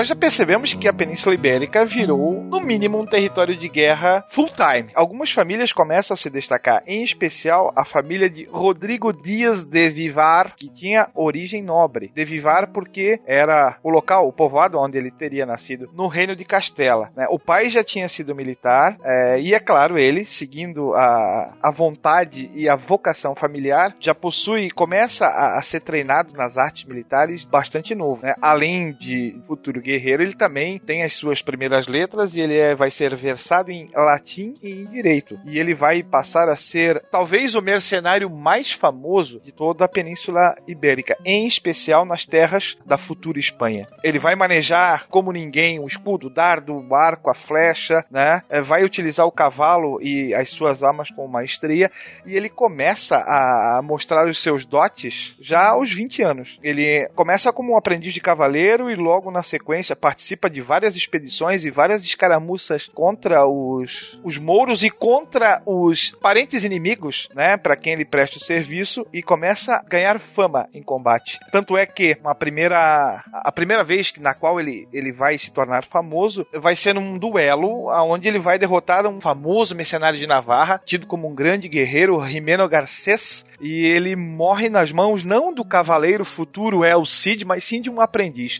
que era El Cid vem até é um cognome vindo do próprio árabe, que significa o Senhor, da forma como ele ficou conhecido, ou na nossa tradução aqui, o Cid, né? El Cid. Aqui a mistura é assim, né? Que Cid com S I D I, S I D I, né? É árabe e significa senhor, né? Então você chama o senhor de Cid. Então o e o El, né, que vem do espanhol é El Cid, né? O Cid, o senhor senhor, né? Então é uma mistura é, do, das duas línguas. E, e é, é, tão legal, eu gosto tanto da história do El Cid pelo, seguinte: a pura mistura que é a Península Ibérica nessa época. É só olhar pro nome do cara. O cara mistura o El do espanhol e o Sidi de senhor do árabe. Então, o próprio cara é uma, o próprio apelido do cara é uma mistura digna de uma história, né? Mais que isso, né, Barbado? Ele pega, na verdade, o espanhol, que já é uma mistura anterior do latim com os dialetos que foram, a, que foram sido absorvidos pelo, pelo latim lá na, na península, junto com, com o árabe. Então, assim, o cara realmente é o resumo da nossa história até agora, né? É, exatamente, ele funda o reino do não salvo também depois, né?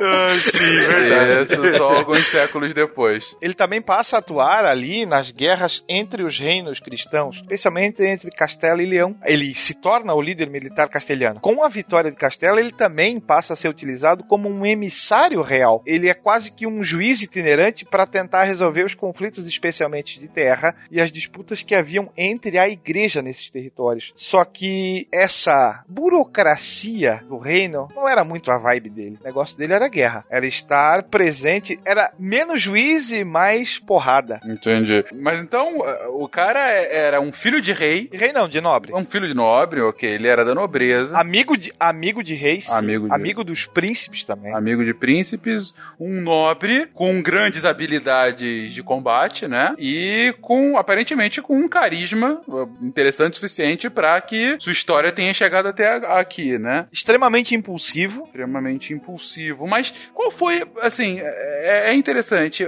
qual é a importância histórica, de fato, do, do LCD? Ele acaba sendo considerado o guerreiro perfeito. E você tá num, num contexto de batalha contra os infiéis. E é ali que ele vai se destacar também. Tanto é que parte do nome, do apelido dele, é dado pelos inimigos, se você parar pra pensar. Ele não tinha um, um rótulo vexatório ou um xingamento. Eles chamavam ele de senhor, que é um tratamento extremamente respeitoso. Verdade. Os próprios inimigos encaravam ele dessa forma. A própria descrição é um próprio super-herói, né? É um paladino. Sim, é um paladino. Paladino. Exato. Briga bem, tem carisma alto. É paladino. El Cid foi para a Península Ibérica o que Joana d'Arc foi para a França. Olha é simples só. Assim de entender. Que comparação boa. A diferença é que a Joana era um estandarte e o Elcide era a espada. Era o porradeiro mesmo, Sim, exatamente. Tanto é que é por isso que ele vai ser expulso de vários reinos, por causa dessa impulsividade porradeira. E ele vai conquistar vários inimigos por isso também. Então esses caras não precisavam fazer muito esforço para que ele fizesse alguma caca e acabasse banido de, desses diferentes reinos. E aí ele passa a se tornar um mercenário também, inclusive prestando serviços para os árabes. Há tanto que ele vai ganhar o governo de uma taifa árabe, que é a taifa de Valência. Ele vai virar príncipe de Valência por três, é, por três não, por cinco anos. Ele vai ser governante de Valência. Por Caramba. causa desse serviço que ele fez para os árabes. Ele foi de estudante de direito e artes e artes militares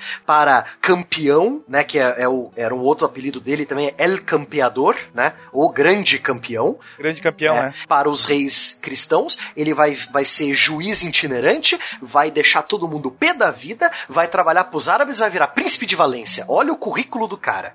coisa, cara. Eu, eu tô pensando aqui, ainda bem que virou El Cid, né? Porque fosse só no espanhol ia ser zoado demais. Quem é ele? É El Senhor. Que coisa mais bizarra, né? Jolo no conoco, senhor. É, exatamente. Com um grande nariz. Enfim, Ai, ai. mas ele vira príncipe de Valência e aí, ele continua atuando com os árabes? Ele ganha uma fortuna bem considerável e ele passa a constituir a sua própria milícia. O problema é que manter essa, essa milícia, agora mais de 200 homens, custava muito dinheiro. Então ele precisava de verbas, vamos dizer assim, para que esse pequeno exército fosse mantido, né? Caramba. E aí o que, que você vai fazer? Sair pela península, conquistando territórios e saqueando os tesouros das cidades. Então ele de herói da cristandade vira um saqueador. Ele já tinha virado um vira-casaca, né? Começa por aí. É, exatamente. Na real, ele foi enviado, é, aqui é a questão dos mouros, né? Ele é enviado como negociador e ele se torna amigo dos mouros. E ele recebe a taifa como um prêmio pela sua amizade. Ele não virou a casaca necessariamente, entende? Ele vai lá e passa a ser da turma do deixa disso. Algo que não era muito a vibe dele. Pensa assim, os mouros deram de presente uma taifa toda, um feudo todo para um líder cristão. Então automaticamente Valência vira uma taifa cristã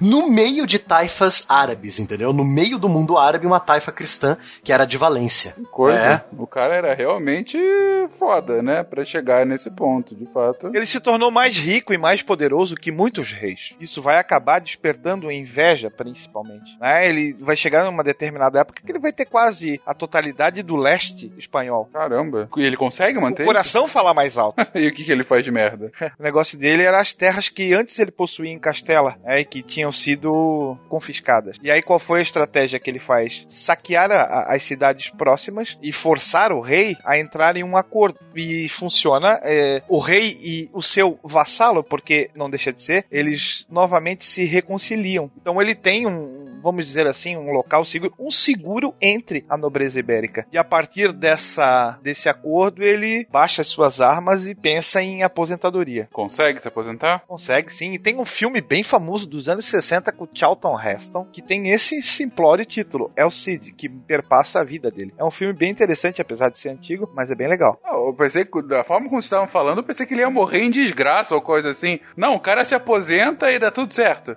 É, na verdade ele morre, ele morre em batalha, né, se eu não me engano. Sim, sim. Ele morre em batalha defendendo a taifa de Valência, né? Mas já não era, já não era aquele cara, já tava mais velho também, né? É, não, e era, pelo que vocês estão falando, era um cara que tinha um coração guerreiro. Ele deve ter morrido como ele queria morrer, né? Sim. E outra, ele também tinha uma espada mágica, né? Todo herói desse naipe tem que ter uma espada mágica. Sempre. Qual o nome da espada? O nome da espada era Tizona. Tizona? Tizona. Porra, Latizona. Que foi, Gordo? péssimo nome.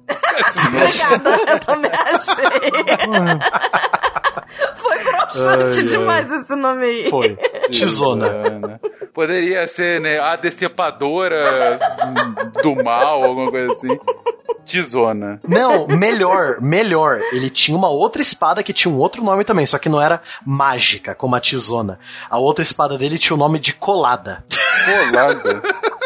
Também não sei se melhora É, muito, realmente. não. A, a menos que ele amarrasse numa corda na parte de trás da calça, não, não tem sentido. Não, é, realmente não, não foi, não foi. Mas os nomes legais acabaram com El Cid mesmo. Mas que história interessante. De fato, um cara que foi um, um símbolo e um grande guerreiro desse momento tão conturbado da, da história. Um do- flagelo de seu tempo para os árabes. flagelo de ser. Que bonito. O Will sempre traz esses. esses O Will é maravilhoso. A espada, se fosse esse nome, seria muito mais épico. Não é? É o Cid carrega sua espada lendária, o flagelo muçulmano, o flagelo Porra. árabe. Pô, Re- que isso. Reescreve essa história aí, vai. A partir de agora é isso, tá, gente? Vocês ouvintes do Sidecast. Estamos na moda de reconstruir a história, né? Tá na hora de reconstruir uns nomes aí também. Eu já tô aqui escrevendo na Wikipédia brasileira, É, que é isso aí. flagelo árabe. Vai, vai! Anda a bater! Anda a bater! Anda! Tu bates bem! Perdemos que se foda! Anda! Realidade! Vai!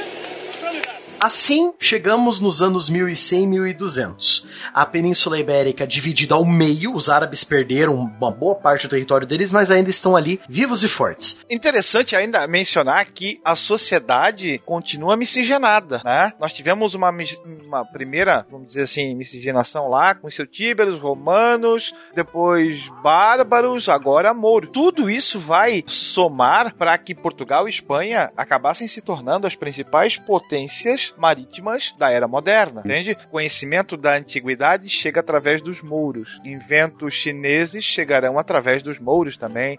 Isso tudo vai servir como combustível para que as chamadas grandes navegações possam ocorrer daqui a pouquinho. Sem a presença moura na região, isso não seria possível. Ou talvez a América estivesse falando árabe. Sim, também. É, aí, aí já entramos no contrafactual, meu filho. Chegamos no, no ano 1100, 1200. A Península Ibérica é dividida ao meio. Ao sul já não é mais as taifas omíadas, e sim as taifas dos almorávidas, que é uma segunda leva de berberes e beduínos que atravessam o Estreito de Gibraltar e tomam. Os, os próprios beduínos lutam contra os árabes do califado e tomam o poder do califado. Então você tem o califado almorávida agora. Não é mais o califado de Córdoba. Então a, a península está literalmente dividida ao meio. Ao norte, o reino de Castela e Leão viraram um só, o reino de Navarra e o reino de Aragão e o condado de Barcelona viraram uma coisa só também. E Valência entra nessa brincadeira e também, porque Valência virou território cristão por causa do El Cid, e Aragão aproveitou lá e pegou para ela Valência, né? Então você tem as três grandes forças lutando com, pela metade da Península Ibérica. Aí entramos no nosso querido amigo, um parente do Afonso Henriques, né? Que vai ganhar um condado bem tímido lá perto da Galiza, chamada Condado Portucalense. Esses condados serão formados, serão entregues, na verdade, a dois parentes que vêm da região da atual França, da Borgonha, que eram nobres que lá não herdariam nada. Então eles se apresentam como guerreiros e, por terem auxiliado nas diversas vitórias, esses verdadeiros cruzados, né, que eram Raimundo e Henrique da Casa da Borgonha, eles acabam recebendo em troca casamentos e pedaços de terra, reinados ou condados. Não por acaso que as primeiras dinastias serão chamadas de a dinastia de Borgonha, por causa deles. Então, pelo desempenho na guerra, esses dois um, oriundos franceses receberam as filhas do Dom Afonso VI como recompensas, ou seja, temos um casamento. Então, Raimundo casa com Urraca, que era filha legítima do rei de Leão, e recebe como dote a Galiza e o condado portucalense. Dona Teresa, que era filha ilegítima, foi destacada para uh, o Dom Henrique. Né? Veja bem, quem chega primeiro é o Raimundo. Ele recebe uma fatia grande do bolo. Depois chega o Dom Henrique e ele vai receber uma fatia menor, mas essa fatia menor vai sair do bolo que o Raimundo havia recebido anteriormente. Então a gente vai ter um condado e um reino sendo formado. Os dois eram primos. Raimundo, mais antigo, se torna suzerano e Henrique, que chega depois, se torna vassalo do seu primo. A gente vai ver que isso não vai dar muito certo, porque apesar de Raimundo ter sido considerado um bom administrador, uma derrota militar meio que queimou o filme dele. E aí você passa a ter mais o rei passa a dar mais importância pro Dom Henrique. E aí o início da rivalidade em Portugal e Espanha começa aqui, né? E Henrique tinha fama de ser um, um gênio militar, um excelente guerreiro, e, e ele sabia que ele não chegaria a, a, ao trono porque a filha do rei da qual ele desposara era uma filha ilegítima, então ele estava fora dessa jogada. E aí ele procura obter outras regalias. Entendi. E ele consegue? Claro que sim, né? Hábil no combate vai fazer com que ah, esse condado portucalense que ele, tenha, que ele tinha vá se tornar independente depois. Entendi. Então, a partir dessas questões internas de casamentos e questões familiares, você começa de fato a ter um dissenso a ponto de uma separação desses reinos. A fundação desses reinos, exatamente, que originariam a Espanha por parte de, do, do, chamado Dom Raimundo, né, e os seus descendentes, e já o filho do outro primo fariam nascer a primeira monarquia nacional na Europa, que era o Reino de Portugal. Alguns teóricos, inclusive, falam que Portugal é o primeiro estado moderno, na verdade, que a gente conhece. Sim. Uhum. Mas eh, eu fiz essa pergunta, Will, porque é sempre interessante, justamente falando de estado moderno, né, do, do estado-nação, quando a gente fala sobre nacionalismo, se você ouve qualquer hino por aí, você vê que a origem do nacionalismo do, de, dos estados são sempre batalhas heróicas, são feitos inacreditáveis, são algum tipo de herança divina ou coisa assim. E mas quando a gente vai ver na realidade, é na verdade um cara era enciumado do outro, o, e aí teve uma treta familiar e falou: "Eu vou pro meu lado, tu vai pro outro", e assim foi fundado o estado que daqui a, sei lá, 800 anos pessoas vão morrer em nome dele, né? Tretas familiares SA. É bem, é bem esse caminho. É, o, é o que move o mundo, né? É impressionante, cara. É impressionante. Como você vê de fato quando as coisas evoluem. E aí você tem novamente pais, filhos, mães, filhas que se odeiam, que vão brigar e que vão matar que seja considerado a morte natural para que um se dê melhor que o outro. Aí eu digo, que belo mundo cristão, né? É, que belo grupo de WhatsApp, não é mesmo? Maravilhoso. O grupo da família. Exatamente. É o grupo da família. E você tem essa, essa picuinha entre eles que vira uma tensão, mas como que co- continua evoluindo politicamente esse território a partir daí? Bom, então você tem a morte do Dom Henrique e quem herda as terras do Dom Henrique é a Dona Teresa, né, a filha ilegítima do rei Afonso VI, né? Só que eles tiveram um filho chamado Afonso Henriques, né? E a Dona Teresa, ela ficaria incumbida de guardar as terras para o filho enquanto o filho não tem idade para governar. Porém, os interesses da mãe e do filho vão um contra o outro, né? O primeiro problema era a irmã, né? Que tava lá do outro lado do muro. Isso. E o, o Afonso Henriques, ele se nega a se casar com uma, uma nobre galega, né? Do norte ali de Portugal. Aí já... Porque a mãe queria que ele casasse e, e, e unisse o condado portucalense ainda mais ao reino da Galiza, né? Aí começa a treta generalizada entre mãe e filho, que o filho quer uma coisa, a mãe quer outra. Dom Afonso Henriques era um aventureiro desfraudado, só queria saber de guerra, cavalaria e tacar porrada em árabe, né? Não queria saber nada de governar. Tinha pôster do El Cid no quarto. Tinha pôster do El Cid no quarto, não duvido. Que legal. Queria ser o El Cid de Portugal. Mas sem a espada de nome merda, né? Só eu- Sem a tizona, é. Chegando até, pasmem, a encrencar com o Papa e ser excomungado. Eita. Né? Sim, treta total, né? Essa treta começa, claro, né? Na família, porque assim, quando o neto do Dom Afonso VI, filho do Dom Raimundo, foi coroado imperador de toda a Europa pelo Papa, que era um título mais honorífico do que real, Dom Afonso Henriques deveria estar presente. E o que, que ele faz? Não vai.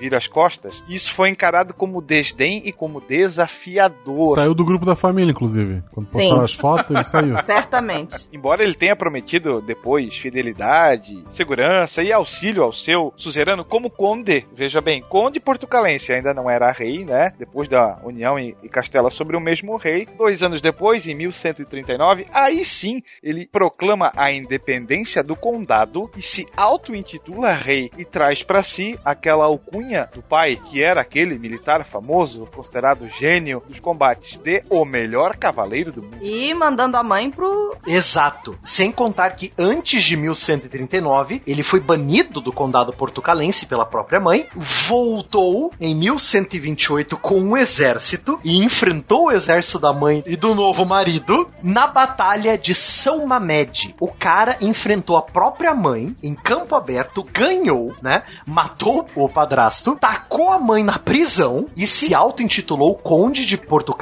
e melhor cavaleiro do mundo. Talvez daí venha a origem daquele ditado, né? Mais feio que bater em mãe. Uhum. Verdade.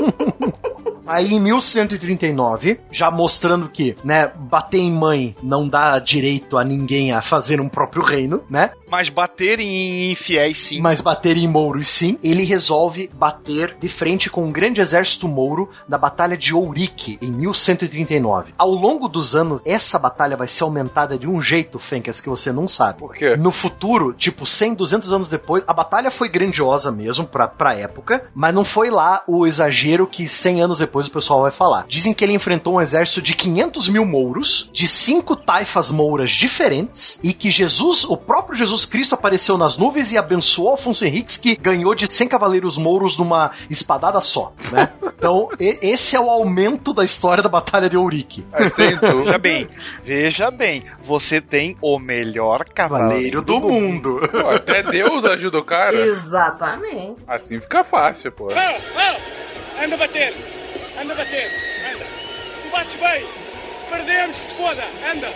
Personalidade! Vai! Personalidade! Pelo fato de você ter a- o combate aos mouros novamente, ele vai ganhar aos poucos a simpatia do Papa, que antes já havia expulsado ele. Tanto é que depois, para ratificar a independência portuguesa, ele ganha o apoio do papado. Porque ele continuou o combate contra os infiéis. Além disso, essa história aumentada, Fencas, é a origem dos cinco escudinhos azuis que Portugal tem na bandeira até hoje, sabia? Por quê? Cada escudinho representa uma das cinco taifas que o Afonso Henriques enfrentou de uma vez só, né? E os círculos prateados dentro de cada taifa representam as moedas de prata que Judas ganhou é, para atrair Jesus, né? Então você tem toda um, uma temática religiosa por trás da bandeira de Portugal e começa com 100 anos depois da batalha propriamente dita, quando todo mundo já estava morto, né? Não, não tinha ninguém para contar a história verdadeira mais. Você tem esse aumento aí, você eleva a mil a história, falando que o próprio Jesus Cristo apareceu e abençoou o cara e o cara matou 100 cavaleiros numa porrada só. O que faz né? todo sentido numa construção de uma nova identidade que estava surgindo ali, né? Uma nova identidade cristã da Europa Ocidental. Faz totalmente sentido. Sim, com certeza. Né? Agora, o melhor cavaleiro do mundo é chamado, né, de Afonso I de Portugal, né?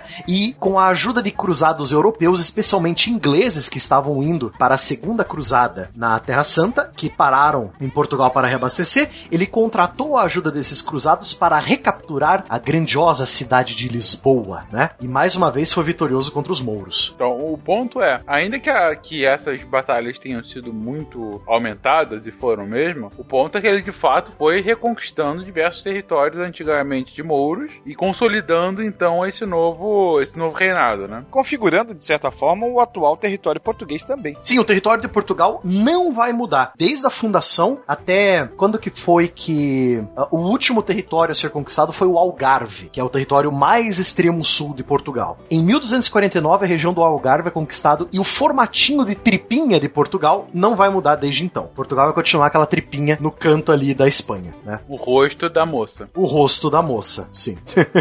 o queixinho, ah, né? Aquele queixo isso. projetado. Exatamente. Algarve é o queixinho, exatamente. Viu só, a gente é a moça, ela ajuda você a se mapear no mundo. O ponto é, então ele acaba começando a dar a forma a que Portugal hoje é conhecida. A formação do absolutismo português vai vir tempos depois. Você tem o início, vamos dizer assim, literalmente, o início dessa nova nação e a consolidação dele e a formação do imperialismo aí, obras principalmente dos seus sucessores, né? Nós vamos ter, por exemplo, Dom Sancho chamado de O Lavrador, porque dava mais investimentos à agricultura. Nós vamos ter Dom Afonso II que vai ganhar a alcunha de O Gordo, que não tem nada a ver com o peso, mas sim por causa da prosperidade dos seus súditos e por causa da sua administração eficiente. Mas que sacanagem. Não sou gordo, eu sou próspero.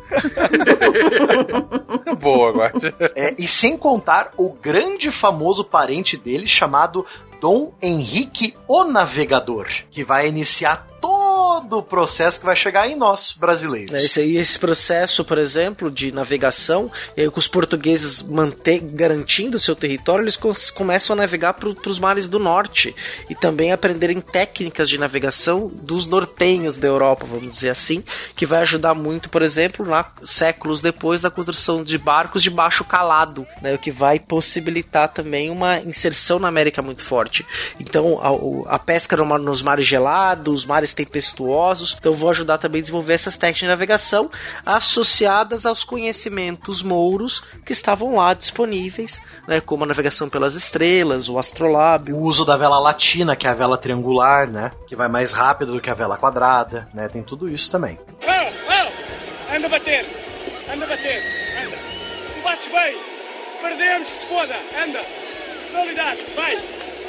Cara, a história de Portugal, daqui pra frente até a, a, época das navegações ali, é uma novela mexicana total, tá? Eu acho, não sei se vale a pena. Porque você tem, por exemplo, Dom Fernando, né? Que era filho de Dom Pedro I. Não o nosso, mas o de Portugal. Quando ele morre, nós temos um problema de sucessão. Porque, assim, pela tradição, quem deveria suceder o rei era a filha mais velha, mais velha, a chamada Infanta Dona Beatriz. Mas essa tinha apenas 11 anos de idade e já era casada com o rei de Castela. Durante esse meio tempo, um pouquinho antes disso, Portugal vai se envolver em vários conflitos com Castela em relação a invasões. E aí você tem a seguinte situação: não é ela que vai governar, quem vai governar é o marido. E esse marido era rei de Castela. Ou seja, temos a volta do domínio espanhol sobre Portugal. O que, que previa a cláusula do matrimônio? Dizia mais ou menos isso. Ao completar 14 anos, o filho dela, com o rei Castela, deveria suceder o seu pai no trono de Castela e também no trono de Portugal. Era uma tentativa de você acabar com as rivalidades, né? Mas a, a, própria população de Portugal não aceitou isso. Quando o rei morre e a próxima da vez era a dona Beatriz, a, a bola da vez pro trono, e com a possibilidade de você ter um retrocesso, o povo grita e berra. Acontece que o Dom Pedro tinha tido um romance, um casamento em segredo, e ele tinha um filho considerado ilegítimo, né? É, quando o pai descobriu esse casamento, o pai dele era Afonso IV, ele manda decapitar a esposa do filho, porque assim ele poderia contrair um novo casamento, mas essa mulher era a Inês, era o grande amor da vida dele, né? E esse episódio, essa decapitação, vai gerar uma guerra civil entre pai e filho. Ah, e tem uma história lindíssima essa da Inês também, não tem? Lindíssima, mórbida, horrorosa. Tem. Tem, tem, tem. Porque assim, o filho vai acabar sacando o pai e ele passa a ser rei, né? Ele passa a ser Dom Pedro. Mas depois, aí ele vai, claro, vai se casar novamente e tudo mais. Quando a segunda esposa dele morre, Constança, segunda não, terceira já, ele manda exumar o corpo da Inês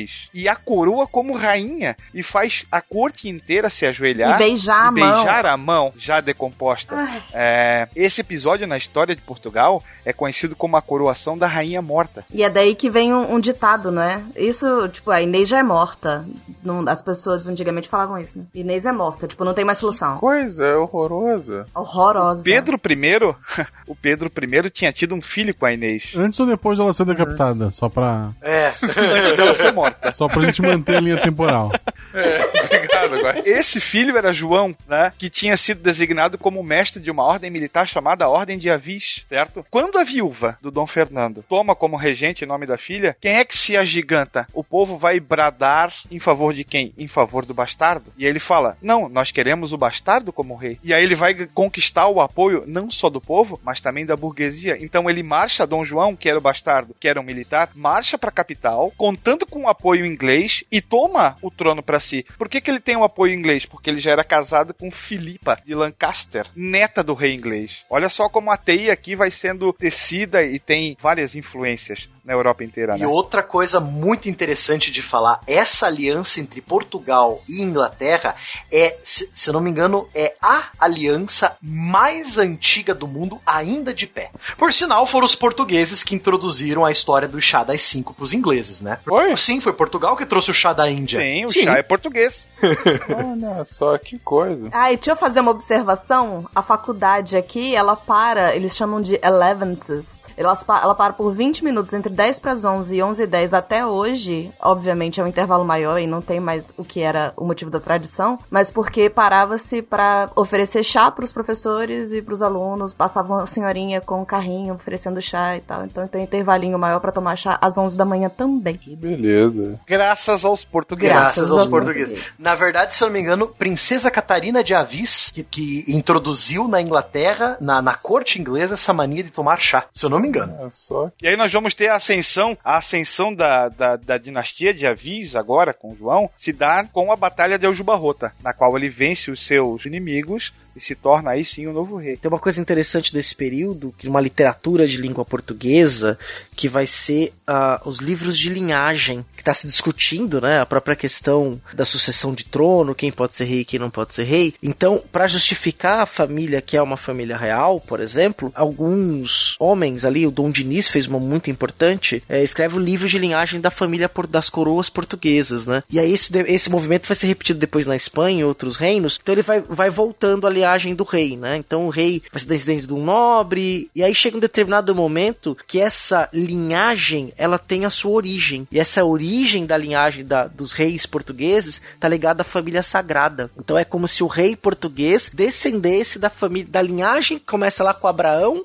passa por Jesus Cristo. Então, por que que ele é rei? Porque ele tem, faz parte dessa linhagem sagrada, dessa família sagrada que passou por Jesus Cristo. E aí uma das justificativas dele que é rei. Mas isso explica muito, se agora explica por que, que Jesus apareceu na nuvem e abençoou o Afonso Henriques com a espada lá. Ah, pronto, tá explicado. É da família. né? Mas Dom Diniz era um artista, né? Ele foi responsável por várias das cantigas que vieram mais pra As frente. de amor e de. Amigo, É, sim. e de- as amores de amigo, é verdade. E ele era um bastardo, né? Ele era um bastardo do rei do, do, do rei Dom Diniz, inclusive, né? Você, querido ouvinte do SciCast, que gosta dos casts de história, ao ouvir essa explicação do CA, você com certeza se lembrou de praticamente todos os casts de civilizações que a gente já fez até agora, em que há alguma justificativa mística, mítica e, enfim, divina para colocar quem está na posição de poder para que ela esteja naquela posição. Ou seja, o cara não é só rei, o cara é descendente direto de Jesus Cristo. O cara é. Ai, Jesus! Jesus Cristo, eu estou aqui. então é um outro nível, é um outro nível. E assim, um cara que é descendente de Jesus, uh, não é descendente de Jesus, Jesus não teve filho, mas enfim, o cara que é filho de Deus direto, uma linhagem literalmente divina, ele não pode ser contestado. É, é o, é o selo de intocável, né? Você não, não é mais um humano, ele é um semideus quase. E ao mesmo tempo, a população tem nele a figura que ela precisa para que aquele território consiga de fato se consolidar. Para muitos historiadores, o coroamento de Dom João I marcou o início do, da monarquia absolutista em Portugal e a consolidação da formação do chamado Estado Nacional. Claro que você vai ter resquícios medievais ainda, mas foi nessa ocasião, por exemplo, que se iniciou o incentivo ao comércio, uma recompensa ao apoio da burguesia ao coroamento do até então mestre de avios. Então aqui você tem é, negócios, business. Mas sobre essa consolidação do Estado monárquico absolutista português e da própria formação do que viria a ser posteriormente a monarquia espanhola e principalmente qual o impacto da formação dessas duas primeiras monarquias europeias,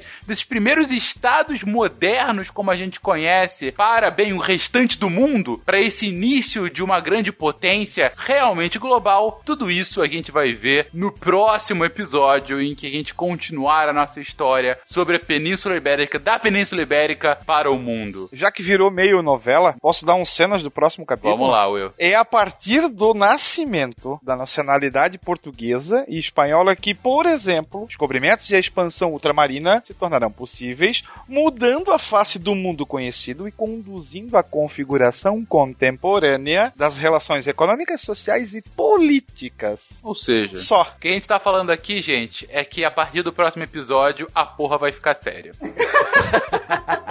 Aí começa a história do tal do Estado-nação propriamente dito. É isso. Um português claro. É isso. Né? Eu só queria lembrar aos ouvintes que muitos falou em, em, seres abençoados e divinos, e que por mais que muita gente durante a história se colocou nessa posição, Portugal só vai ter o seu ser divino muito depois com o Cristiano Ronaldo.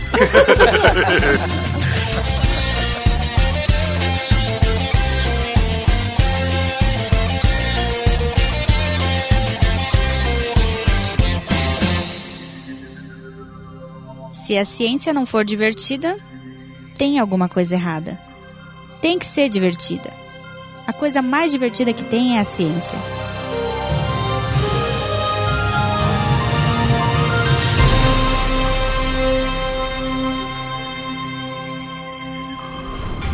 Este programa foi editado por Tapcast. Edições e produções de podcast.